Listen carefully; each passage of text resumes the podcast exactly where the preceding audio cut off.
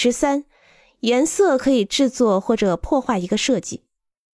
看到颜色如何影响一座建筑或者一间房屋的外观、尺寸和外部环境。一个专家如何在可见光谱中处理无数的颜色时，我感到吃惊。一种颜色具有这样一种色调，就是可以通过混合几种颜色而变化，可以通过增加白色或者黑色来使之变得较浅或者较深。颜色通过三个变量感知。